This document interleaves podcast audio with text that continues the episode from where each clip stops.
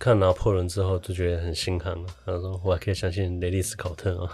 还有从来没有相信过他。你没相信过？没有啊，总是会拍一些烂片的。反过来看，感觉是有些片被他赛到而已。可有些赛也很奇迹啊。啊，像那个、啊，哎干他妈，霸王别姬那个是谁？拍陈凯歌啊。哦，对，来讲那个谁，那叫什么？什么了？台湾那个那个朱什么？朱朱延平啊。哦，那边拍过《异域》啊。那你觉得这个功过可以相比吗？不行啊。可能是讲说拿破仑啊。好的，好奇怪啊！我们看完一部两个小时的电影，都觉得预告很比较好看。那是两个小时三十八分钟，有这么久？嗯，这不是跟《花月杀手》差不多？《花月》有三小时吗？好像有，好像也有。对，但《花月》整个看下来体感好像才两个小时而已。哎、欸，可是《花月》我中间受不了，也跑去上厕所。但是那个拿破仑没有。嗯因为我很期末就放弃了，说啊，算了，我就看他的，看他的美术好了。一看他们是吃个教条啊，妈的，骗谁、啊？没有，他一开始第一站的那个、啊、土伦那站看起来就超澎湃的、啊。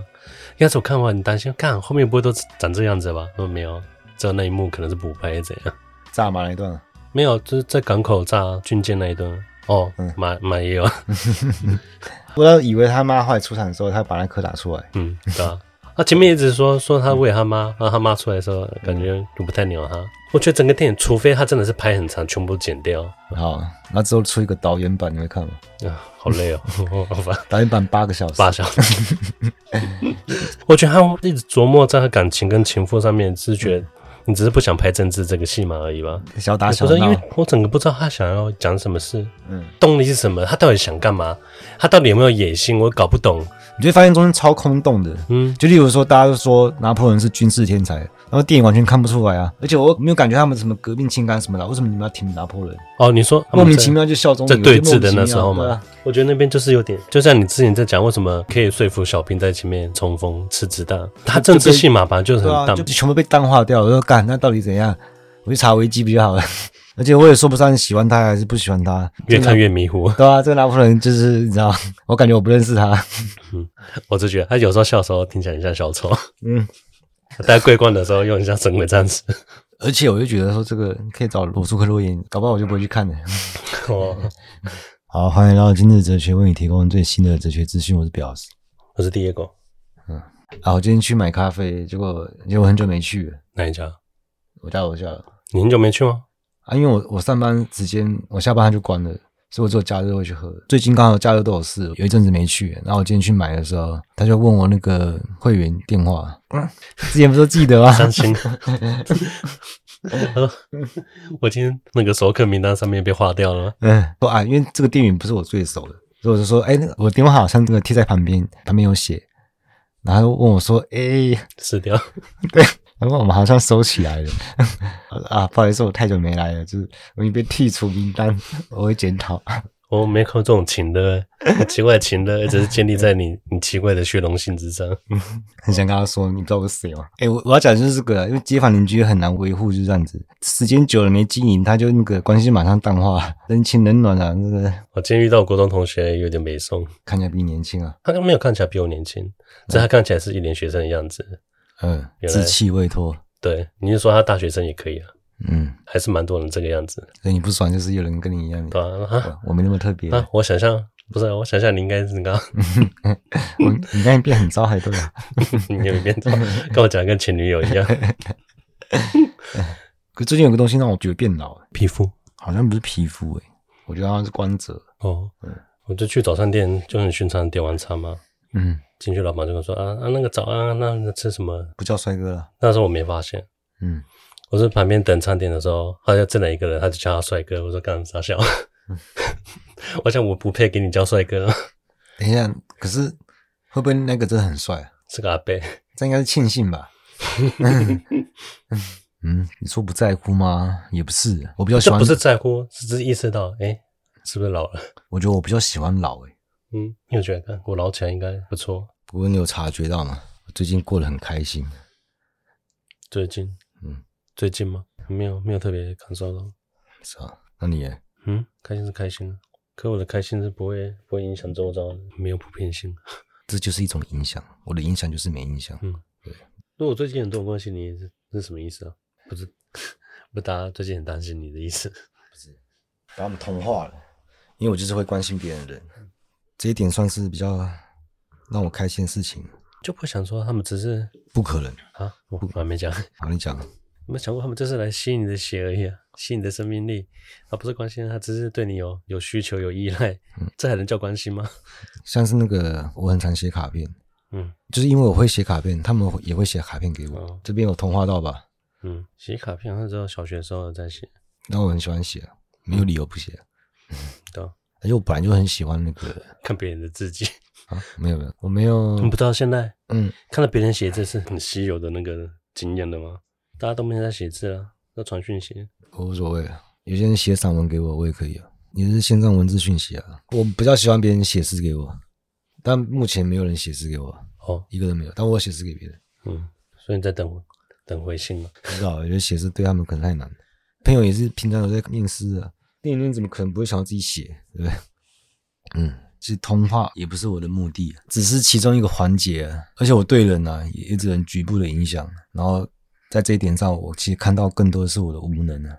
啊，就是我同化别人的速度比不上他被腐化的速度。嗯，我腐化那边断的有点久。我想说，你到底讲什么啊？愚蠢的速度还是什么？其实我们以飞扑来讲好了。哎、欸，你看我们认识那么久啊，对不对？而且我们这么亲近。可是满点就是因为太亲近，好不好？这是其中一方面。另外一方面，像我们个性也很像，我们一些特质啊。像我们都是很乐意提供帮助的人，都很友善，然后都很风趣，但我们的理念就差非常多。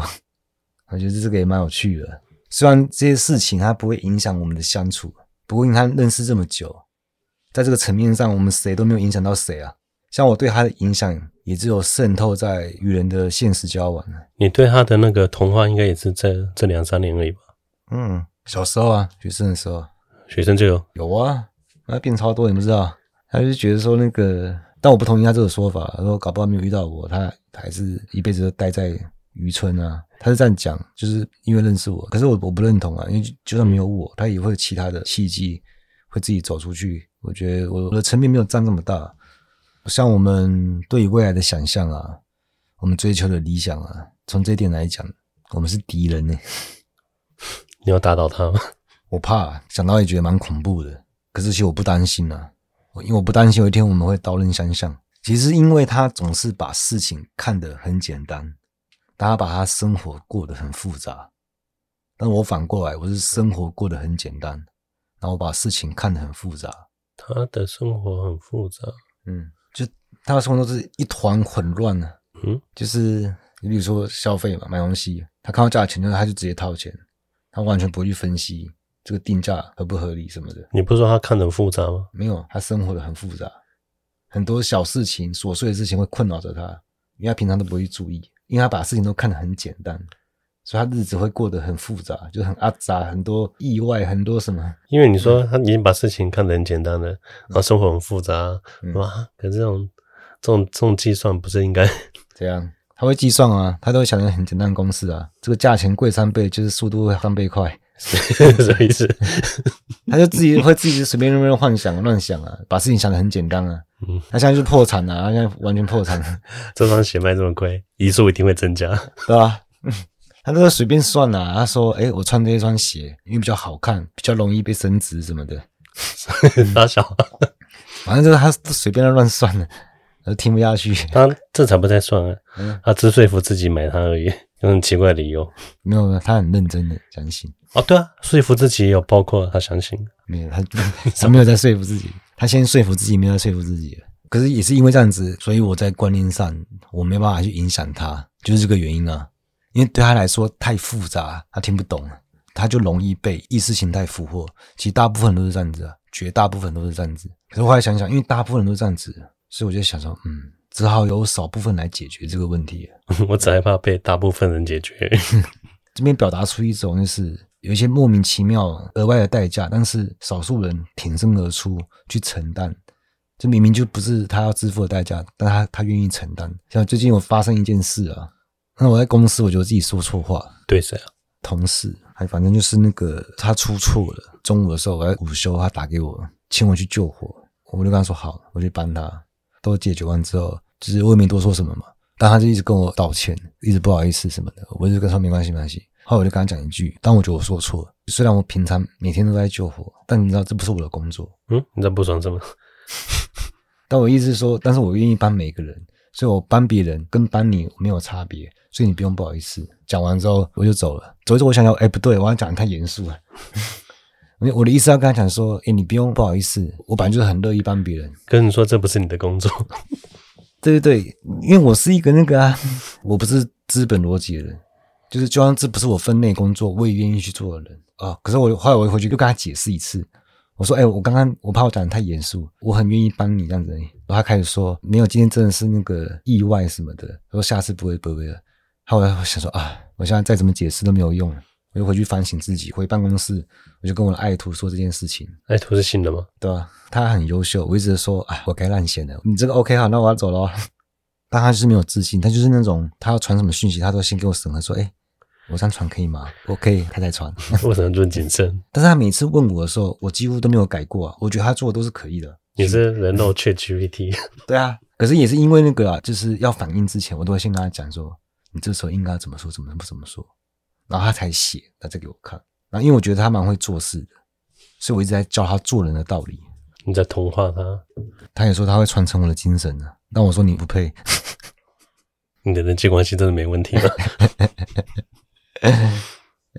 扯太远了。童话，我的意思是说，虽然他们很容易被意识形态俘获，但我觉得在观念上失守，我可以接受。其实这个我可以退让，因为我知道对他们来讲太难了。啊，你什么时候开始不接受？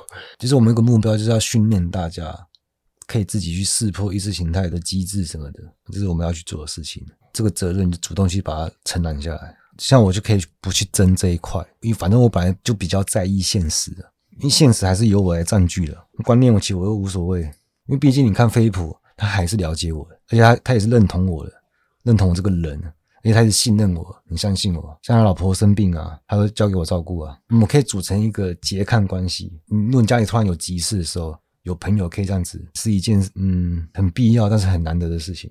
这个东西才能保障我们的那个生存的、啊。你一定要朋友，他不会对你见死不救啊。对，那你可以管他的户头啊。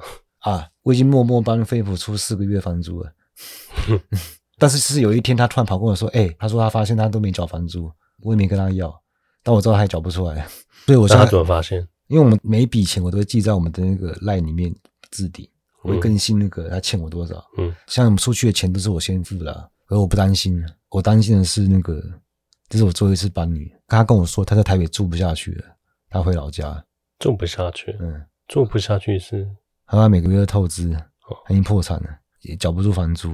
然后我就跟他说：“我看你也没花什么钱，嗯，你就只是乱花钱而已，所以你就要回南方了。你这个状况也不会改善，因为你每次都是花大条的，你不觉得矛盾吗？你说，你看他没花钱，嗯、对啊，就他平常吃什么都很省啊，他把事情看很简单嘛，然后啊贵就是比较好。我是说，你之后可能要那个试着用钱之外的方式去表达你的关心啊。然后他说：“嗯，他他其实也在想这个事情。”然后再来是说，像从以前他所有的那个账号啊，或是他要网络上买东西啊，都是我帮他管理的。其实他都不想去了解这些事情。我查看一下，嗯，各自啊，这样太夸张了。我今天玩那个手游，绑定的那个脸书就叫重登，因为它不是有个那个钥匙选项，我只要扫指纹就好。我每注意看啊，我就按然后扫指纹。然后登录你的脸书，干冲三小，我怎么会有你的脸书账号？就是说我怎么进去？我在网络上面完全没隐私诶。嗯，我不懂为什么你都要用我的账号？我没有你的账号，就是没有登出一样。没登出就是用我的账号，就我没差，我也没有什么网络身份或什么隐私需要那个。嗯、我的账号也是很多人共用啊，我没有一个什么个人的或什么的，全部公开的。不过你知道，那很多朋友都知道我那个银行账户的密码。哦，欸、那你对啊，我很常说，哎、欸，你你帮我领钱干嘛的？嗯，对啊，扯回来吧。而飞普他只是没有那个理论化的能力啊，所以他听不懂，但他感受得到，所以我觉得他也不会被腐化。受得到，嗯，至少他有感觉嘛。感觉大家都有，大家都有觉得体质一定是有哪里怪怪，可是我不知道。但他就是不知道啊。我是说，如果他把他理想真的铺设到现实上的时候，如果真的要走到那一步的话，他就会直接感受到，在这个过程是有人被牺牲的，一定不是他乐见的，因为他也是那一种会为大家挺身而出的啊。他也是那种愿意去背黑锅的人呢、啊，很无私的人呢、啊。嗯、这边还有个就是可以让自己看不到，牺牲那一块的人。就像那个，哎、欸，我跟你讲，阿杰他之前是做那个做那个法拍的时候，后来后来他不做法拍屋。嗯，啊，他有阵子因为公司在草创的时候，他做法拍屋。他说他直到有一次，他就是跟那个不，哎，是检察官什么，就是去交屋的时候，看到屋主在房子里面不出来，嗯，嗯然后拿刀的一直在自残自痛自己。他说他看了画面他就受不了，他就跟那个，他就跟他合伙人说，他以后就不要做法拍屋这一块。嗯，啊，那想到我看某建设公司老板不是讲啊，你同情那些法拍的人，那谁同情我？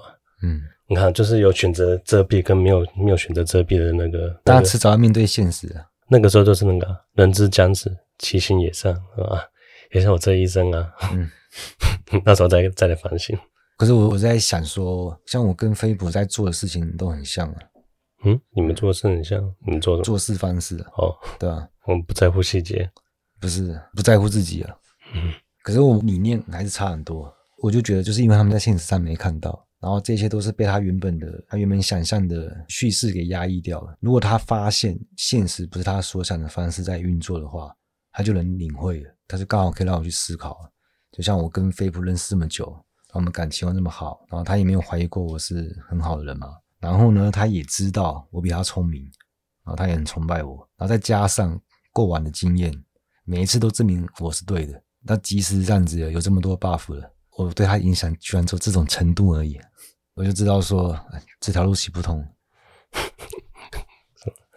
飞利浦那条路，对啊，就我没办法用这种方式去影响别人了。哦，你说你对他的，对啊。我们已经有这么多条件了，还没办法的话，所以我一定要想办法借力使力了。而且跟我理想背道而驰的不是飞普一个人而已啊！我几乎是与整个社会为敌。有多少人选择走我这条路？还是有，但是极少数。我还可以保持乐观，是因为像我就知道飞普的存在嘛，那我就知道社会上还是很多像飞利浦一样的，值得去争取、可以去引导的，可以成为志同道合的人。而且在县城的同伴，其实在我身边也有啊。我有朋友啊。他就跟我一样嘛，也没有玩那个资本游戏。然后他有一天来我家住啊，然后我们洗完澡之后，他就穿我的衣服抽烟的时候，我就我就看他，我就觉得他 越来越像我。他有长头发，但他本来就长头发，不是因为我。不过他的确是因为我开始去自己去解那个哲学文本了，所以我真的是很欣慰啊。那至少要这一点影响力。他在我心中是一直是那个忠诚信徒的那个定位。我们的关系也是有忠诚关系，嗯，君臣关系，哎、欸，这有没有超过了？也是有师生关系，但是我们都是建立在平等的关系，嗯、里面的关系就比较复杂，要细细的讲。然后那时候我们是在聊不婚主义什么的，但我们忘了我们实际在讲什么主义？不婚主义哦，不婚，嗯，哎、欸，他是吗？他不排斥啊，但是他也没什么憧憬的。我觉得没憧憬就是。他说他是啊，但他不到排斥的。嗯、然后，而且很多人会误会我是那个不婚不生，不知道为什么有就有这种误解。其实我反对不婚主义，因为我觉得这不是这不是答案。就为什么要不婚主义？它反而是问题，它多了一个问题，那制造问题也没有解决事情。因为不婚的话，它最直接影响的就是生育力下降，少子化也是现在的社会问题嘛。那不婚不生的情况下，你要怎么解决？对，当然会有未婚生子啊，那个是又会有另外的状况。我不是不婚，因为是我的生活方式对很多人来说，它并没有保障。因为如果双方有共同认同的理想，我的对象、我的伴侣，他不一定要忠诚于我，但我们要忠诚我们共同的理想，我们有一样的追求。那在这个情况下，我当然是愿意结婚的。只是在这个情况下，我觉得这个婚姻关系就没有说很必要。不是我不要。只是女生跟不上我，有人配上我。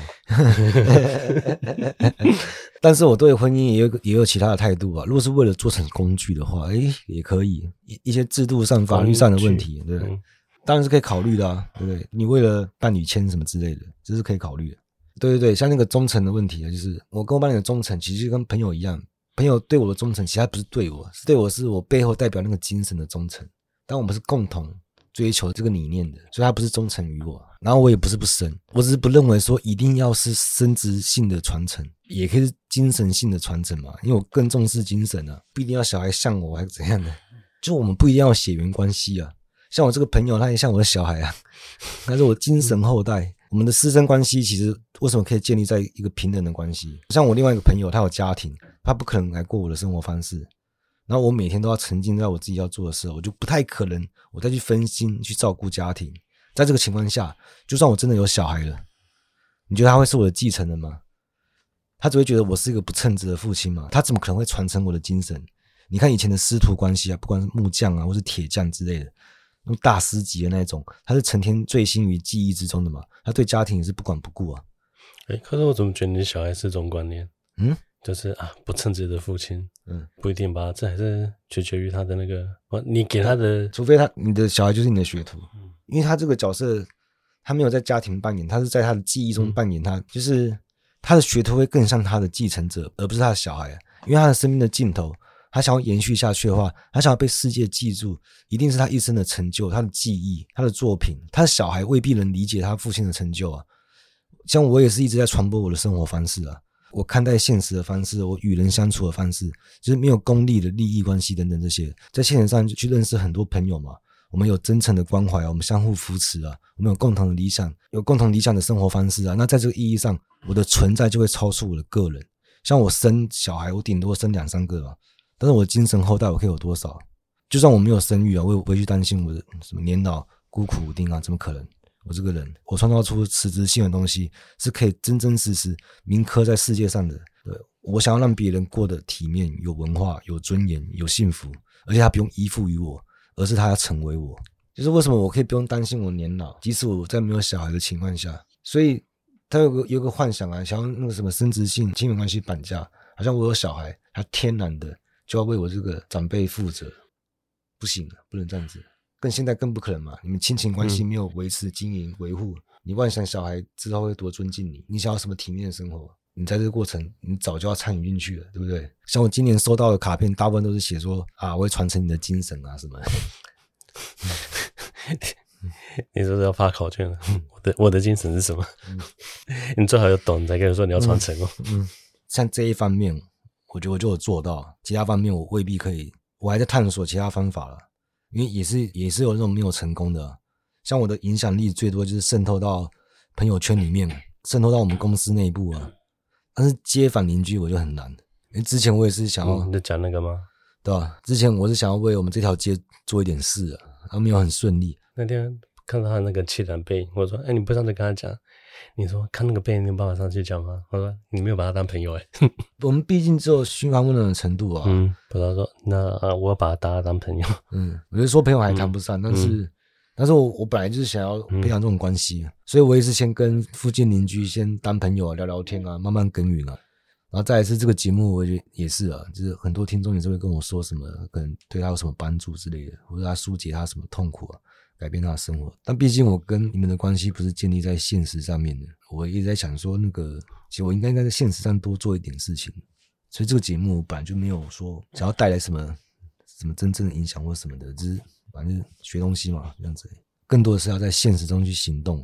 我最近还认识一个小女生，很年轻的，二十出而已。她也是信奉那个不分主义，嗯，超性解放的。她其实就是受后现代的荼毒啊。诶，她二十岁，嗯，二零零三。然后他对这个后现代，反正他也不是真的有那种专题化的、很严肃的去研究啊。当然，我说他们接触的后现代是从哪里接触的？嗯。最多就可能就看过一一点福柯吧，然后主要还是受身边的影响啊。那在虽然他很年轻，可是我没有把握我可以影响到他，因为因为他们其实非常脆弱，而且他们表面看起来要很强悍，嗯，但他们实际上是用穿山来掩盖创伤，不是强悍。嗯，我觉得他们的外观已经有攻击性了。对啊，当然这个攻击其实是防御，嗯，所以说他那个他会建构一些很微不足道的一些自我认同。所以你只要一动到他这个东西的话，他会受不了。那我也不敢轻易去碰那些。像我国中的时候，有一个男同学啊，他大概就是他喜欢的女生不喜欢他这些事情，然后他就美工刀在手臂割那个女同学的那个名字什么。但是如果你去取消他这个，他会翻脸。嗯，但我觉得国中生嘛，就是还好啦，就是 这不本来就是拿来搞笑的，为什么不能取笑？我就觉得不用那么严格，是因为才国中生而已。嗯，因为想要把自我认同设立在尽力上的话，就像骂脏话啊什么的，然后把它设一个临时性的自我认同，然后他是故意设定在尽力上面。但为什么要设定尽力上面？因为他想要去代表说这个社会的秩序本身就是没有意义的，是荒诞的。但这就是后现代的问题啊，就是他们很想要想要一个主张，可是主张是不需要这么有个这么明确清晰的东西在那里，可是他们。没有的话，他们就去会创造出一个很奇怪的。反正那时候有小朋友啊，我也搞不懂啊。但他之后有一件事情，我真的忍不住，我要不知道是怎样，那个男同学他要被激怒了，他就站起来很帅啊，然后那个肩膀一抖，一拳砸在那个窗户上面，嘣，超大一声的，就玻璃没事，玻璃没事，哎，边边还把把玻璃打破了，徒手，啊徒手啊，嗯，啊那流一堆血啊，那去缝一缝啊，嗯，然后。啊隔天出来，看他手上那个有有缝痕，啊啊屌啊屌啊！小学生哎、欸，国战打玻璃没破。哦，你怎么做？对啊？可是我觉得还好，是因为年纪小。我觉得国三不能说年纪小嘞。我觉得国三你还是你很容易就可以切割过去，就是这以前是过去的我。不是，国三也是个把少少为的那个，嗯，我小时候小朋友。对啊，嗯、但是我认识这个这个小女生二十岁。她已经没办法这样做了，没办法跟过去一刀切了。嗯，所以她现在代表的东西就会直接代表她。就是说，你要考虑清楚。嗯，所以她平常会看起来他什么都不在乎啊。但你只要一动到她维持自我同一性的东西，她会受不了。因为他们把自己弄成那个标新立异啊，不是因为她特别，而是因为她害怕自己什么都不是，他不敢面对的是主体的无根性啊。所以你把这个东西抽走的话。其实就等于说，你要让他去面对他最害怕的东西，就是那个虚无啊，所以他会受不了。大家有个东西就是呢，就越早学会越好。嗯，就是有一句话，我觉得觉得很棒，可是谁讲的我不知道，忘记了，不好意思。就是美这个东西，一旦它被意识到，它就会自动滑坡到矫揉造作的状态里面啊。就很多人就想，他想要自己特殊、特异独行。他们会塑造自己的形象，哎啊，这个就全部都犯我刚刚说那个美的错误了。你不能可以，这是可能说你你怕自己不够特殊，你让自己特殊。这个有没有有没有个例子？我想想，就是你想要当非主流的时候，他他就变成主流。对，那你就是主流，你就是在这这个体系里面呢。啊，就是你反对东西，你就变成你反对的，它就一个自我矛盾。所以变成后现代有两个方面，第一个就是他没有能力可以去建构秩序。然后第二个就是他想要进入原本的秩序，但他没办法融入，然后他就加入不了，他就会毁灭他，他就会把这个现代社会看成是无意义的。他说他们走到后现代，态度就变成一切都不在乎，不在乎现代社会代表的意义，然后就会把不严肃啊、不当真啊、不认同啊，然后就一切都可疑的，也就是说他没办法在现代社会秩序中去获得自我认同啊，他就只能从一些地方，不只是奇装异服，甚至一些过激的行为，像是分蛇。那个蛇性嘛，刺青在眼珠啊、穿环，那都很夸张的。他就透过这些创伤来感觉到自己是真实的。其实在我看来是蛮悲伤的。他听起来就是进入社会，然后找不到一个小圈圈。嗯，那么小圈圈，他就对他就魔怔了。我我我都我都觉得小圈圈这东西，你在学校魔怔是这个意思哦，我也不知道。嗯，应该可以了。嗯，对我这小军这种东西，你在学校。你会依赖这个，你就算了。可是我觉得你出社会，你不能再依赖这种体系。你讲他也才二十岁，我不知道怎么讲。我前面就说了，嗯，不能讲啊，讲不得，不能讲。我说我没办法引导他，我是想在很多地方发挥影响，这个我就比较难。他在你身边很近吗？他这样？那个咖啡店店员没有的时候还哦，咖啡店那个咖啡店听起来蛮近的。我是很常去的，但我们说不上朋友了。嗯嗯。只是我觉得可惜，就是他会亲手去葬送掉一些很多东西啊，一些发展的可能性什么的。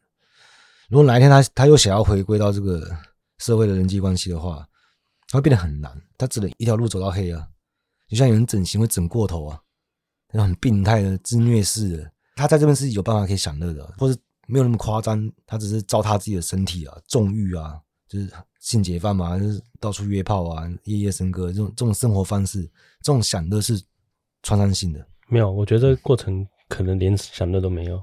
有有有，他有，他想的跟创伤重叠，很多错落在一起了。对对，错位，他们那个透过这个还可以临时建立一个自我认同，但听起来好像有点倒错，其实不是啊。倒错是觉得说我这边损失了一点，然后这边代偿性会补给我，但他们是重叠，他们想的跟创伤是重叠起来，所以在这边建立的自我认同其实非常脆弱，他无法自我维持的，除非你你可以自己去创造。他之所以没有能力可以建构秩序，也就是因为他害怕面对无根性嘛。但是如果你愿意承认你自己什么都不是的时候，其实你要意识到，这时候你才是自由的，你就有创造的自由。但这个时候我就很难引导他们了嘛。如果他现在知道答案了，他就他会想说，我已经搞这样子，结果你你跟我说这不是答案的话，他的考卷是用原子笔写的，他现在擦不掉了，我该怎么办？我刺青，我整个头都刺了，我现在回归社会，我该怎么办？所以我没办法跟他讲嘛。而且基本上他们也也不聪明啊，虽然有些他们也会看一些什么哲学什么的，但顶多只是多套一个文化的皮啊。所以把约炮当成性解放的话，这种性解放有这种虚假平等啊？难道我跑去亲别人一下，他、啊、说啊你亲我，把你亲回来，他们就扯平了？不是你讲这到底啥笑？对啊，你不是一样意思吗？性解放不是一开始是脱离那个婚姻框架才出来的东西吗？没有，应该是说他们所谓的反对的那些什么男权家长制啊，它有存在的必要啊，绝对不是你这种解放可以解放得了。为反对而反对的，他其实这个是个绥靖主义啊，因为他以为这样子啊大家都赢了，我到处约炮，你也可以约，哪有什么不好？那你就瓦解掉忠诚关系，你就失去伦理界限了。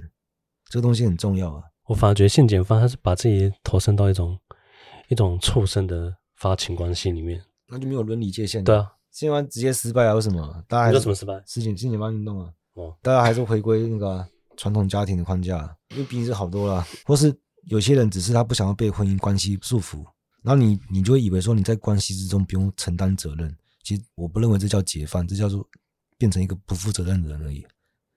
那你如果只是这样子的话，你所谓的性解放只是变成别人享乐的工具了。如果你真的要追求平等的话，你是要尊重现实的差异的。你想在未婚生子的情况下，男女之间会平等吗？男的随时可以转身就跑。在没有婚姻关系的情况下，那女性受孕，她去承受不管是身体上或经济上的代价。未婚妈妈在社会上是很容易被污名化的。如果我们没有先解决这个问题，就你就直接那个的话，那很多，例如说工厂的女工啊，她为了要养小孩，她会被剥削得更惨。所以性解放在身体支付的代价就不平等了。他们认为无意义的婚姻关系，或是他们反对的男权传统的家庭，虽然内部是不平等，没错，也是需要解放，但他还会帮忙支付去分摊这个代价。所以性解放口号随便喊，如果真的被你击穿了，你去看底层家庭，他支付得起这个代价吗？他只好更依附男权资产阶级。所以不要喊喊口号，让让别人去承担这个代价，然后又变成虚无主义。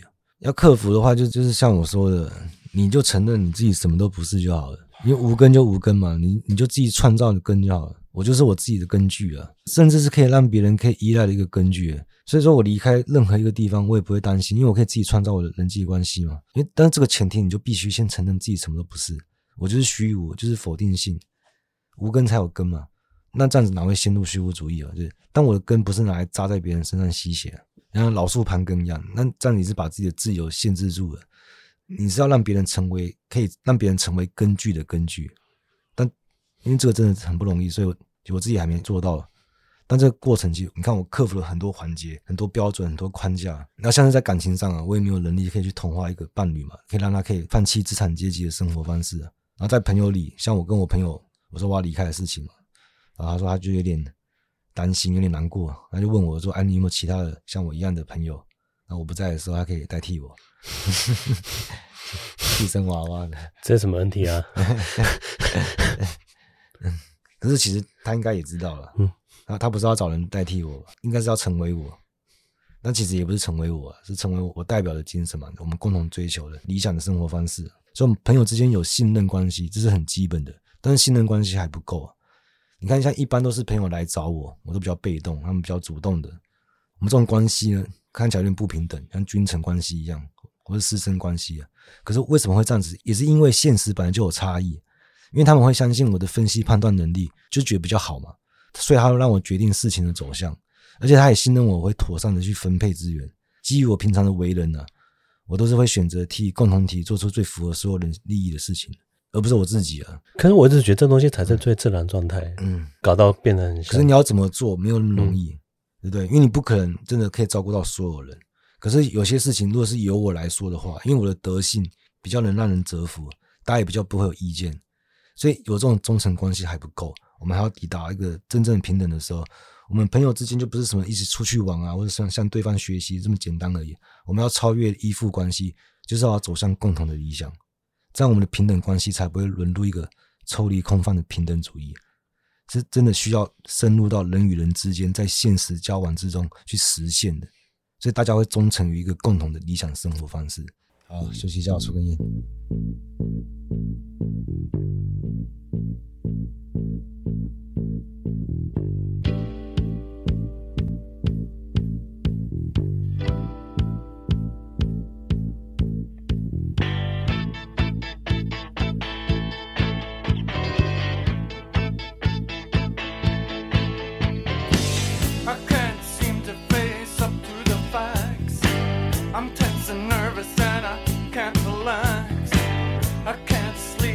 my bed's on fire.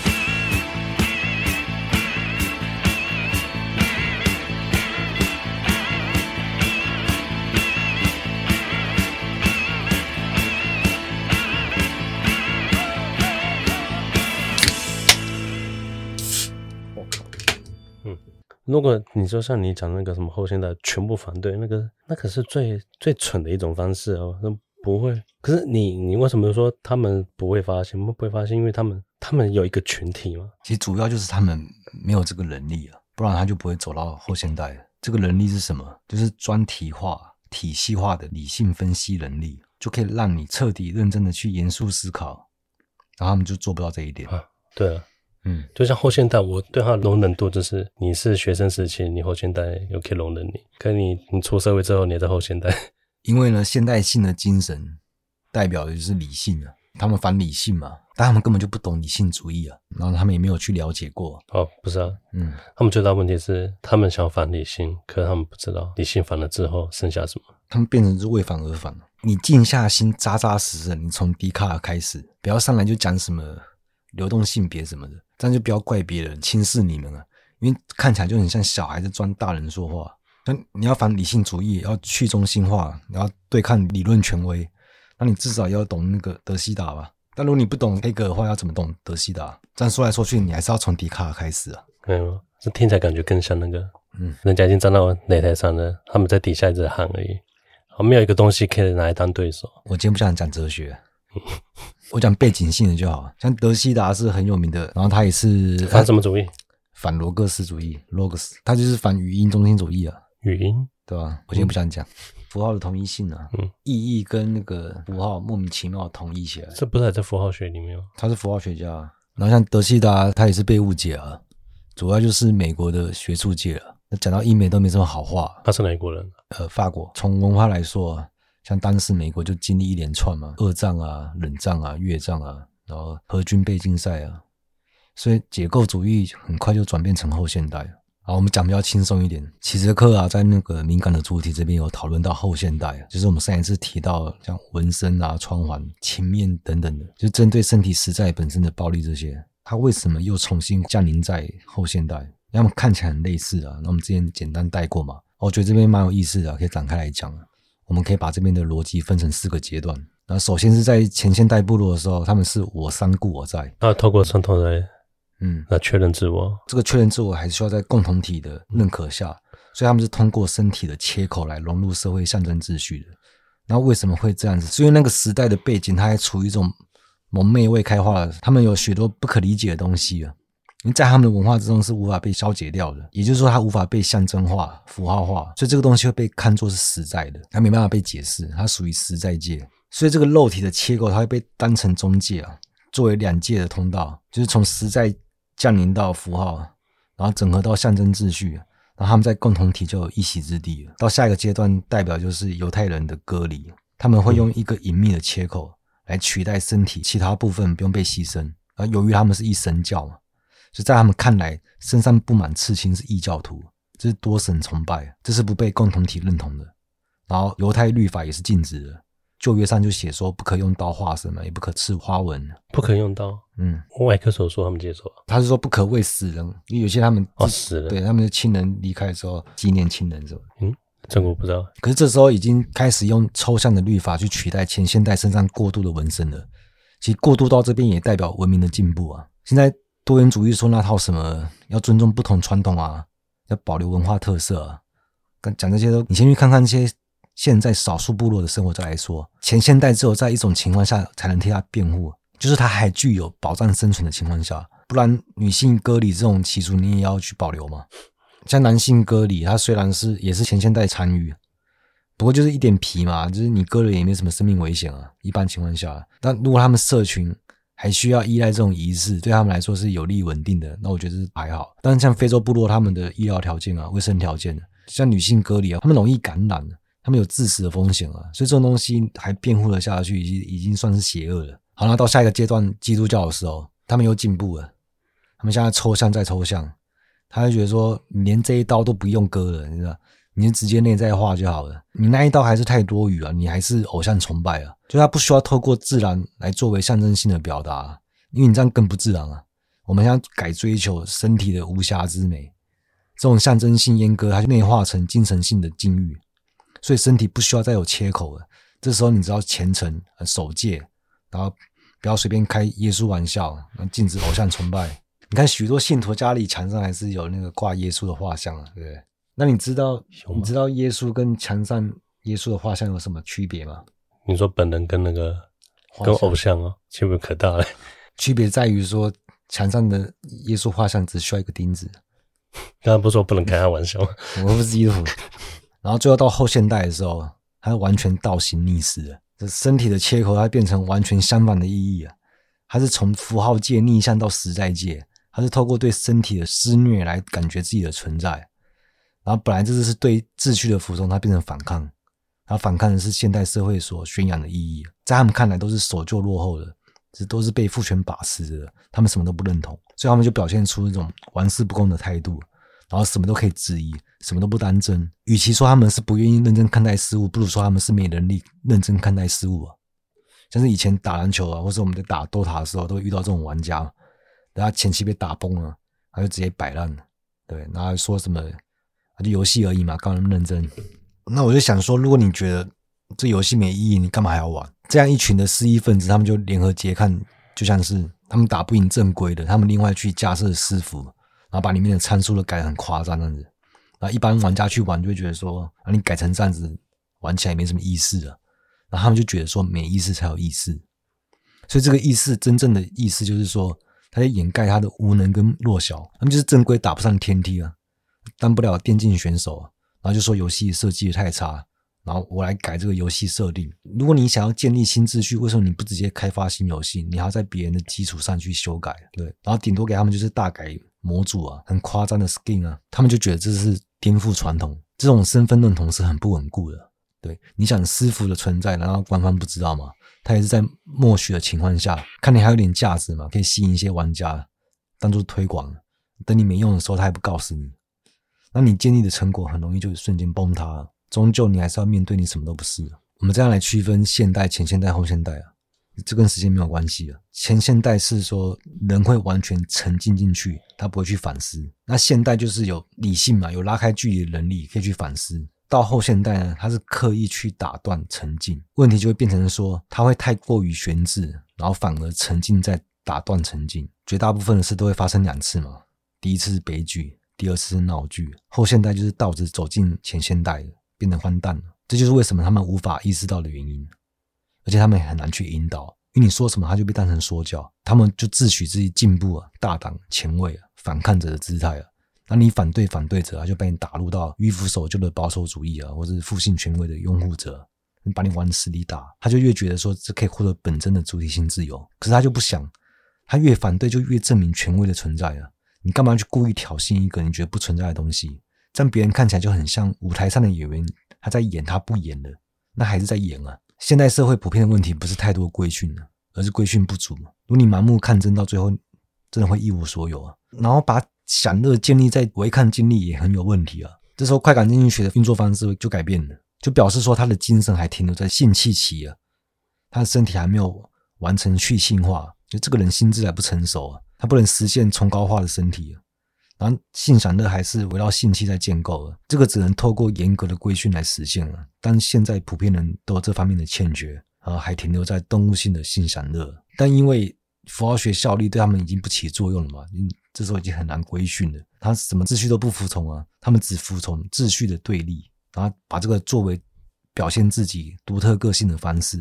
你要做自己的话，你还要看现在主流是什么，你才能确定什么是非主流，你才能做真实的自己。